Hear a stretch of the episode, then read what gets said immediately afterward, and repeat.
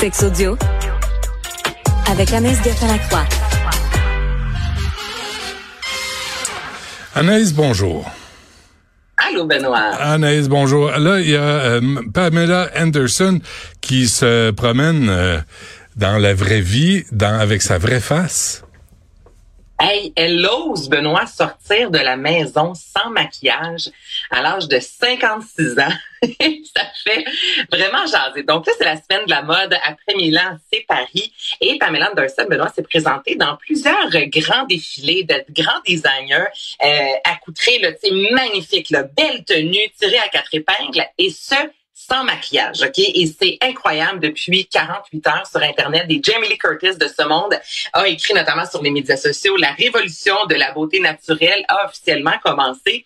Et j'aime tellement le, le, message que ça envoie parce que, tu sais, le monde de la mode, s'il y a un univers, Benoît, où encore à ce jour, bon, on dit qu'il y a une ouverture d'esprit, il y a de l'inclusion, mais ça reste que la maigreur entre toi et moi, c'est encore très souvent ce qui est mis de l'avant. Faut que la peau soit parfaite, que les cheveux soient parfaits, que les ongles, tout doit être impeccable, surtout lors de la semaine de la mode. Donc, d'avoir Pamela Anderson qui elle-même a fait carrière sur ses certains attributs, sur sa poitrine, sur le côté très sexuel, le corps. Non, mais c'est l'apparence, on va se le dire. Pamela Anderson elle-même le dit dans le documentaire sur euh, Netflix. C'est pas nécessairement son talent en premier. Là, puis quand c'était Alerte à Malibu, il y avait des clauses des pays qui voulaient seulement diffuser les épisodes où Pamela y était.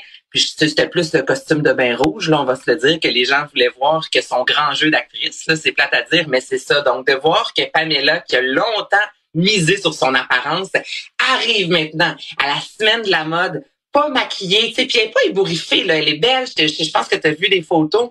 Je trouve que c'est tellement, mais tellement libérateur. Puis c'est ce qu'elle disait récemment en entrevue. Elle dit là, rendu à cet âge, à mon âge, là, elle dit un côté aussi rebelle, un petit doigt d'honneur, disant j'aime la mhm. mode, j'aime être bien habillée, mais c'est pas parce que je suis pas maquillée et j'ai pas une ligne de eyeliner et un rouge à lèvres rouge que je ne mérite pas d'attention pour autant. Donc, je, je trouve que ce geste-là, est sublime. Mais euh, sauf erreur, Anaïs, Jamie Lee Curtis aussi a posé euh, en vraie nature de, de, de Jamie Lee, là, la vraie nature de Bernadette, c'était oui. là, là, puis c'était sans gêne, puis elle assumait son âge. Absolument. Jamie Lee Curtis a toujours dit, euh, il y aura absolument rien qui va se passer dans mon visage. Je suis absolument pas contre les femmes qui décident de le faire, mais pour ma part, euh, c'est euh, c'est ça, c'est mon vrai visage.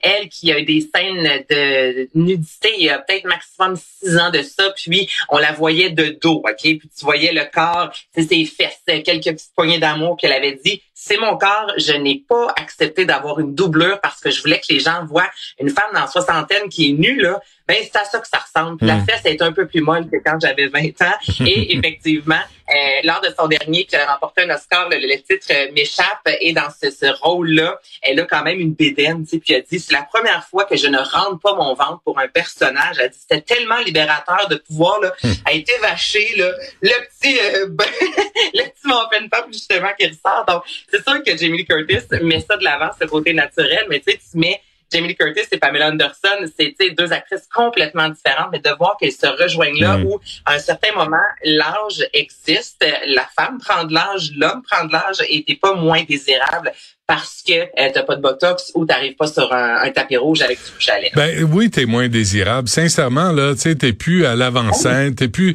dans les magazines. C'est pas ça qu'on met en valeur là. Honnêtement, faut le dire. Ben, c'est pas ça. Ben, tu dis moins désirable, elle demeure magnifique, là, Pamela. Ses cheveux sont peignés, c'est un beau veston, une autre, une belle robe quand même en soi. Il n'y a pas tant de tissu que ça. Elle est aussi belle, mais à Mané, c'est il y a aussi une ligne directrice depuis longtemps. On se met dans notre tête maquillage et être désirable, ça va ensemble. C'est sûr que n'importe qui, quand on se fait maquiller, euh, tu sais, moi, je reviens de salut Benoît le matin, salut bonjour. C'est sûr, là, j'ai les cheveux vavavoum, le maquillage. Je me regarde dans le miroir sais, je m'aime plus que quand je me lève j'ai dormi trois heures avec un enfant qui a pleuré puis m'a vomi dessus. OK, ça, c'est la base. c'est sûr que petit bluff. Mettons, il y a quelque chose entre les deux, là, tu sais. le choix A, il est plus évident, je te Parce que euh, Salut Bonjour, là, il vous crème solide, là. Tu sais, c'est la télévision ben haute définition, puis euh, ils sortent la spatule. Ah, c'est pour vrai, je, suis remontée là, quand ah je de là.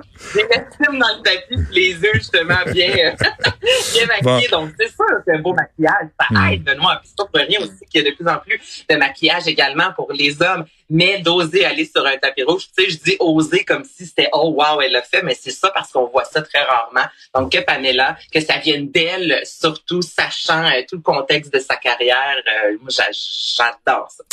Bon, et douleur au Oui, il y a plusieurs sortes. Euh, je veux en parler parce que c'est une réalité. Des fois, certaines femmes vont être gênées, Benoît, de parler de certaines douleurs au clitoris. Et c'est incroyable toutes les causes, OK? Donc, évidemment, ça peut être une infection vaginale et il y a des choses qui sont plus euh, euh, simples à guérir que d'autres. Donc, une fissure clitoridienne, Benoît, là, ça, ça arrive un ongle, ok, tu te rases, tu t'épiles, euh, un rapport sexuel où euh, ton conjoint a décidé d'y aller un petit peu trop euh, intensément. Donc ça, c'est une des raisons pour lesquelles on peut avoir euh, des douleurs au clitoris, tout comme de l'herpès de clitoris. Ok, Benoît, puis ça c'est assez rare, je te dirais. Donc l'herpès, on peut en avoir herpès buccal, herpès génital, mais très souvent ça va être à l'entrée du vagin. C'est rare que ça va vraiment se loger au sein du clitoris, mais sachez que c'est possible et ça, évidemment, faut que ce soit un médecin pour rencontrer pour avoir des médicaments. Puis là, ce que j'ai découvert, c'est le clitoridodynie. OK? Donc, il y a la vulvodynie. Ça, c'est un, un trouble, une douleur, en fait, à la vulve de Benoît qui, euh, ça va brûler. Et souvent, ça peut s'étendre sur des mois.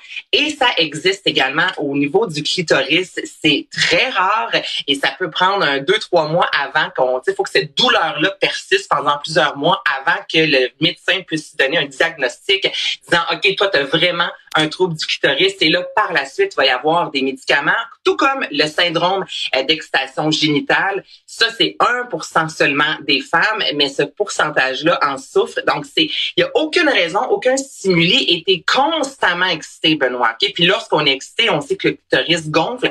Donc, c'est un peu comme si tu étais en érection 24 heures sur 24. À non, mais il y a une douleur là, qui va venir. Là. Donc, il y a plusieurs raisons comme ça qui expliquent. Donc, si jamais mm. je voulais en parler, parce que je disais ça, puis me disais, OK, il faut aller consulter parce que ça peut se ressembler à la différence entre une fissure clitoridienne ou une irritation du clitoris, mais ce n'est pas la même chose, donc il fallait voir un, un docteur. Ouais, faut, faut, non mais sérieusement, il faut en prendre soin parce que ça doit être, ça doit être assez douloureux puis euh, inconfortable. Ben, sachant que ben exactement, tu sais, c'est l'endroit justement qui, c'est l'organe le plus sensible sur le ben corps humain, donc c'est sûr que quand t'as une structure, ben, euh, ça fait pas de bien tenter soi-même de se guérir. Des fois, c'est pas l'idée du siècle non plus. Ben non, prenez soin de cette petite chose-là qui est toute fragile, mais qui est redoutable.